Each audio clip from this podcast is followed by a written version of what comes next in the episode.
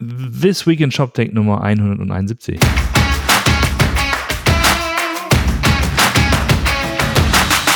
Tja, schönen guten Morgen zusammen. Hallo, hier ist wieder euer Twist, euer This Week in Job und diesmal endlich wieder Audio und diesmal endlich wieder mit Martin. Moin Martin. Moin.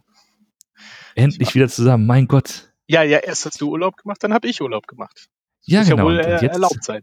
Wird ja wohl erlaubt sein, genau. Und dann, Wird mir ja wohl mal machen. dann habe ich einfach mal, mal so Text-Only äh, äh, Beiträge gemacht für diejenigen, die dann sowieso lieber Text lesen, war es vielleicht gar nicht so schlecht. Back to the root. Ähm, aber jetzt, jetzt können wir wieder ein bisschen quatschen. Super. Was gibt's denn zu quatschen, Martin? Was können wir denn mal so erzählen?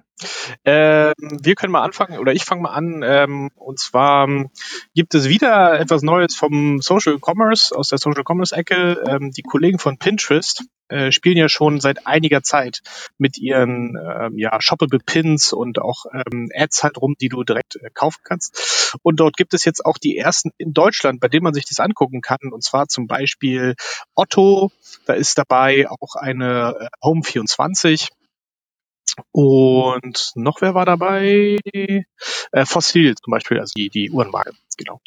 Und ähm, die haben quasi in ihren Pinterest-Accounts jetzt äh, das erste Mal diese ähm, mit der Katalogfunktion äh, oder äh, ja halt rumgespielt. Das heißt, sie können halt ihren kompletten äh, Produktkatalog halt hochladen in Pinterest mit Bildern und können diese ähm, können damit einzelne einzelne Pins, wie es ja immer heißt dann, also diese, diese Bilder, und, äh, ähm, können die damit shoppable machen und dann direkt in den äh, Checkout des jeweiligen Shops verlinken. Das heißt, es ist äh, in diesem Fall noch nicht ähm, der Checkout in Pinterest, sondern der Checkout äh, passiert dann immer noch in den, in den jeweiligen Shops. Aber der, der Deep Link ist quasi schon mal gegeben. Ja, packst es dann scheinbar direkt in den, in den Warenkorb und kannst es dann auschecken. Das ist so die Idee. Es gibt Ja. auch dann jeweils äh, in den Accounts sogenannte Shop-Feeds, ähm, äh, wo du dann halt direkt äh, darüber dann kaufen kannst und sehen kannst, wo es dann, dann eigentlich überhaupt shoppable äh, Produkte auf welchen, auf welchen Bildern dann gibt. Mhm. Okay. Das heißt, Dann haben wir gesehen, dass Microsoft tatsächlich sich anschickt, ein bisschen mehr E-Commerce zu ja, machen. Sie hatten ja mal so ein E-Commerce-Produkt, ne, diesen Commerce-Server, der ist doch irgendwie auch aufgegangen in ein anderes Produkt. Ich weiß gar nicht mehr den Namen. An Sidecore verkauft damals, ja. Und seitdem haben sie, die haben dieses äh, Dynamics noch als, als, als, äh, als Genau. ERP-System. Aber, aber keine, keine Commerce-Funktionalität, ne? Ja, Und äh, genau. Also sie haben jetzt ja dieses äh, ähm, Dynamics 365. Also generell bei, bei ähm, Microsoft dreht sich ja im Moment viel alles in Richtung ähm, Cloud-Produkte und das läuft ja bei denen alles unter diesem Label 365. Das heißt, es gibt jetzt Office 365, jetzt gibt's halt auch Dynamics 365, was halt dann äh, diese, diese Cloud-Only-Produkte sind. Ähm, und für dieses Dynamics 365, und das muss man jetzt, glaube ich, ein bisschen unterscheiden, das ist halt keine ähm, ähm, volle E-Commerce-Lösung, ähm, sondern es wird integriert in Dynamics 365 for Retail. Und for Retail meint hier wirklich den stationären Handel. Und wenn man sich das mal anguckt, auch diese, diese äh, Meldung auf, auf CNBC, die werden wir mal verlinken, da steht halt drin, dass du jetzt, das ist wirklich der Keypoint, steht oben, Microsoft Dynamics 365 Commerce lets retailers create online product pages. So, und das ist es quasi dann auch. hm, Du kannst halt mit den Produktdaten, die du eh in deinem ERP halt drin hast, kannst du jetzt auch Produktseiten bauen und kannst Ja. die quasi irgendwo in deinem äh, Retail Space dann einbauen. Äh, ob du sie dann klickbar machst oder wie auch immer oder in irgendwelchen äh, Touchpoints oder, oder Touchscreens äh, dort, dort implementierst und zeigst, sei mal dahingestellt, aber die ganze Abrechnung, zum Beispiel der Checkout, soll dann immer noch in dem Retail Store erfolgen. ja. Das ist natürlich eine Hammernummer 2019, ne? Dass, äh, dass jemand 2020, genau, dass jemand wirklich Online-Produktseiten äh, darstellen kann. Unfassbar. Ich glaube, die Argumentation ist auch, ähm, da steht im Artikel, Wahnsinn. dass so Unternehmen wie zum Beispiel Walmart sich halt schwer damit tun, ähm, auf AWS zu hosten, um halt ähm, äh, Amazon nicht weiter Geld zuzuschustern und sich dann für Azure entscheiden. Und wenn du schon mal bei Azure bist, ist die Frage, okay, wenn wir schon bei Microsoft hosten, warum nicht gleich irgendwie einen Service nutzen, der da irgendwie verbunden ist und, und ne, uns ein bisschen mehr E-Commerce erlaubt. Genau. Ja, okay. Aber was ich halt, äh, äh, was ich halt spannend finde, ist, ähm, was hier auch nochmal erwähnt wurde, ist in diesem Artikel, dass die, äh, wie haben Sie es hier genannt? Uh, said, uh, comments from a com company executive who expressed a lot of respect for online commerce company Shopify. Also, dass sie halt sehr, ich glaube, auf Shopify ja. sehr, sehr genau gucken, was da, was da alles dahinter steht. Ähm, und ähm, ob man da nicht vielleicht mittelfristig dann doch irgendwie nochmal einkauft? Einkauft und ein bisschen Geldbeutel aufmacht. ja, genau. Ähm, ja. Dass Microsoft das kann, haben sie ja schon bewiesen. Äh, Skype, ja. mit LinkedIn, äh, wo sie sich jeweils auch, auch äh, äh, sehr potente Unternehmen rangeholt haben, die einfach ein, eine gute Ergänzung äh, zu ja. ihrem Kerngeschäft halt sind ähm, eigentlich ein bisschen weit weg davon erscheinen, aber im Endeffekt doch eine sehr gute Ergänzung sind. Und das äh, kann ich mir auch mehr und mehr mhm. vorstellen, mhm. dass das bei, bei Shopify der Fall ist. Also wir halten fest, also Microsoft geht dann natürlich immer weiter weg von dieser, diesem alten Image. Das ist halt der, der Windows-Hersteller, des Office, der Office-Paket-Hersteller. Äh, also beides, was man irgendwie installieren muss, hin zu einem Cloud-Provider, der also Cloud-Hosting anbietet. Und die ganzen Produkte, auch die Consumer-Produkte einfach in der Cloud tatsächlich. Absolut. Browserbasiert.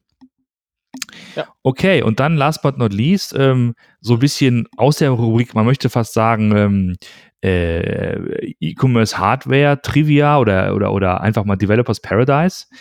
Also, oder, oder Engineers Paradise, Hardware's Paradise, Hardware Engineers Paradise, so. Ähm, was macht, also, wenn du ein Unternehmen hast, was einfach mal ein neues Genre von, von, von Geräten aufmacht, was passiert, wenn es losgelassen wird? Zeigt sich, wenn Amazon neue Produkte vorstellt, die Alexa eingebaut haben. Das ist halt super vorm Weihnachtsgeschäft jetzt, also lang genug vorm Weihnachtsgeschäft. Gibt es eine ganze Menge neue Echos. Martin, was haben wir denn hier zum Beispiel gewunden? es gibt jetzt ja alles. Also es gibt neue Echos. Äh, es gibt zum Beispiel ähm, diesen Echo Dot, den gibt's jetzt mit einer Uhr drin, so dass du dann quasi dir auch nochmal die Uhr anzeigen lassen kannst. Das ist ja auch nicht schlecht. Kostet auch nur 10 Dollar Upgrade. Es gibt einen neuen ganz großen Echo, Echo Studio heißt es. Ähm, der soll ähm, wirklich sehr, sehr guten Sound halt mitbringen. Ist auch eine, eine richtige Box so ein bisschen, also echt so ein, so ein sieht so ein aus wie so ein kleiner Submover. Es gibt Buds. Äh, Buds heißen jetzt die kleinen Ohrstöpsel. Ähm, einfach quasi äh, ähm, äh, komplett äh, ohne Kabel Ohrstöpsel, die du dir einfach ins Ohr klemmst, da scheinbar auch Echo mit drin ist. Es gibt neue Echo-Shows mit 8 Zoll. Es gibt äh, Echo Glow, das sind jetzt so kleine runde Boxen, also, also wie sollte man das, das ist so eine Glühbirne, die irgendwie scheinbar, wo LEDs drin sind wo scheinbar auch irgendwie ein Echo drin ist und was so ein bisschen die Farbe ändern kann und sich zur Musik äh, ja, so ein bisschen mitwippen soll. So eine Art für, für Kinderzimmer.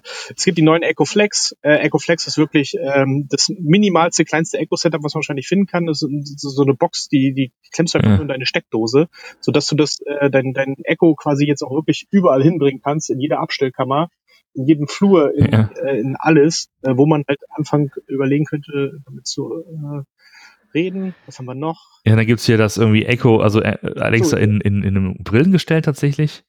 Äh, ein Ring, also man trägt einen Ring, ja, also der sieht echt auch nicht äh, schick aus, aber so ein schwarzer, großer Plastikring mit so einem kleinen Lautsprecher und einem Mikrofon kannst du mit Alexa sprechen. Genau. Und äh, natürlich der Smart Oven, ne? Kannst du also deinem Ofen sagen, pass auf, hier äh, gerne mal das, das Kartoffelgratin und so, ne? Was, äh, das, das, ich, ich hatte den Eindruck so nach dem Motto, ähm, du kannst doch nicht wirklich äh, Alexa eine Brille bauen. Und der Ingenieur so, okay, hold my beer, weißt du? und dann, dann geht's halt los. Das ist richtig eine riesengroße Spielwiese und ich glaube, es ist einfach wirklich nur einfach mal, einfach mal was raushauen und gucken, was die Leute Weihnachten kaufen. Ähm, ja. Äh, also sie haben halt auch viele neue Funktionalitäten, auch für Alexa selbst mitgebracht, äh, äh, für Echo Show. Es gibt jetzt die Celebrity Voices. Als erste Stimme kann man sich jetzt Samuel L. Jackson als, ähm, äh, als Alexa-Stimme, wenn ich das richtig äh, äh, verstehe, und für gerade mal 99 ja. Cent als Add-on. Das, ja. das kaufen. Ähm, Alexa wird jetzt auch in hier General Motors in die, in die Autos kommen, Cadillac, Chevy, Buick und so weiter. Das soll, ähm, soll jetzt mehr noch passieren. Was haben wir noch? Photosharing, Connections. Äh, was ich noch spannend fand, Alexa Replenishment Service. Ähm, das heißt, dass nämlich die ganzen Geräte, die du jetzt ja alle mit Ja. Alexa verbindest, sollen jetzt auch automatisch dann, wenn sie beispielsweise Sachen nachbestellen müssen, weil äh, bei ihnen irgendwas äh, zu Neige geht, sei es jetzt die Batterie für das Gerät selbst oder sei es, war irgendwie noch ein Beispiel für einen Airfilter, wenn du, keine Ahnung, scheinbar irgendwie eine intelligente äh, Luftabzugshaube halt hast mit Alexa, weil die braucht man ja scheinbar auch noch, ähm, dass sie sowas halt dann nachbestellen können. Also, dass sie auch noch alle untereinander reden. Also, das haben wir eben schon besprochen. Ja, richtig. Du, du, du, füllst deine Wohnung, dein Haus mit äh, Alexa-Geräten, die dann selbstständig miteinander reden und, und Dinge nachbestellen, weil irgendwie Batterien alle sind oder so. Ja. Und ich hätte noch jetzt gesagt, dass äh, Alexa das, ähm, oder das Amazon Sidewalk ist halt noch eine re relativ interessante Technologie. Es gibt jetzt scheinbar einen neuen, ähm, ja, ein neues äh, Bandbreitenprotokoll, äh, was sie entwickelt haben im Bereich äh, 900 Megahertz, ähm, was deutlich längere Übertragungsreichweiten haben soll als zum Beispiel Bluetooth und, und äh, WLAN. Und ähm, was sie jetzt echt scheinbar als proprietären Standard äh, etablieren wollen, so dass du dann wirklich eine, eine Verbindung hast, die nur von Amazon-Geräten genutzt werden kann. Ähm, quasi ein ureigenes WLAN nur für die, was einfach aber halt deutlich, deutlich äh, weiter reicht. Ähm, ja, da sind wir mal gespannt, was, was, was daraus jetzt wird. Ja, und ich finde, das ist ja fast schon die krasseste Meldung in dieser ganzen, es ist vielleicht auch ein bisschen versteckt, ne? Aber das, ich finde, von der, von der, von der Konsequenz Ja. ist es ja am, am, am, am, wichtigsten, dass du so eine Art eigenen Standard schaffst, ein eigenes Ökosystem, wo sich kein anderes Gerät mehr einbuchen kann. Also nichts mehr so mit, äh, mit Fremdgeräten, dass irgendwie dann Sonos noch mit mitspielt oder so oder was auch immer, ne? sondern äh, Amazon-Geräte reden untereinander über ein. Amazon-Protokoll. Das finde ich ganz, ganz bemerkenswert. Ähm, ja, ja, ja. Und ähm, damit war es das, glaube ich, auch schon, ne? diese Woche, diese drei Meldungen. Wir verlinken das. Wir müssen erstmal wieder so ins Podcasten reinkommen. Äh, erwähnen möchte ich noch, äh, am Dienstag, glaube ich, habe ich den Podcast mit Jan Hegewald veröffentlicht. Da geht es um Zalando, was er jetzt bei Zalando macht, wie Zalando sich aufstellt. Ähm, fand ich sehr interessant, wie sie es nämlich hinbekommen, dass sie auf der einen Seite natürlich als, äh, ich sag mal, aktiennotiertes Unternehmen dem, dem Wachstum und den Aktionären verpflichtet sind und natürlich Funktionen äh, bauen müssen, die, wie er so schön sagt, die Nadel für den Kunden bewegen. Auf der anderen Seite halt immer ähm, die Plattform-Fitness im Auge haben müssen, dass es weiterhin skaliert. Dass auch Dinge getan werden, die jetzt mal nicht offensichtlich äh, Mehrwert für Kunden bringen, aber trotzdem wichtig sind, um es halt auch äh, längerfristig stabil zu halten, das ganze System. Also, wer will, wissen will, wie da die, die 200 Teams arbeiten und äh, irgendwie 43 Programmiersprachen haben, der so- sollte mal in diesen Podcast reinhören. Ist sehr interessant. Sehr schön Ja. geworden. Ja, in diesem Sinne, glaube ich, war es das schon, ne? Jo. Wir verabschieden uns ins Wochenende, wünschen allen ein ebenso schönes und dann hören wir uns nächste Woche wieder. Bis dann, ciao. Bis dann. Tschüss.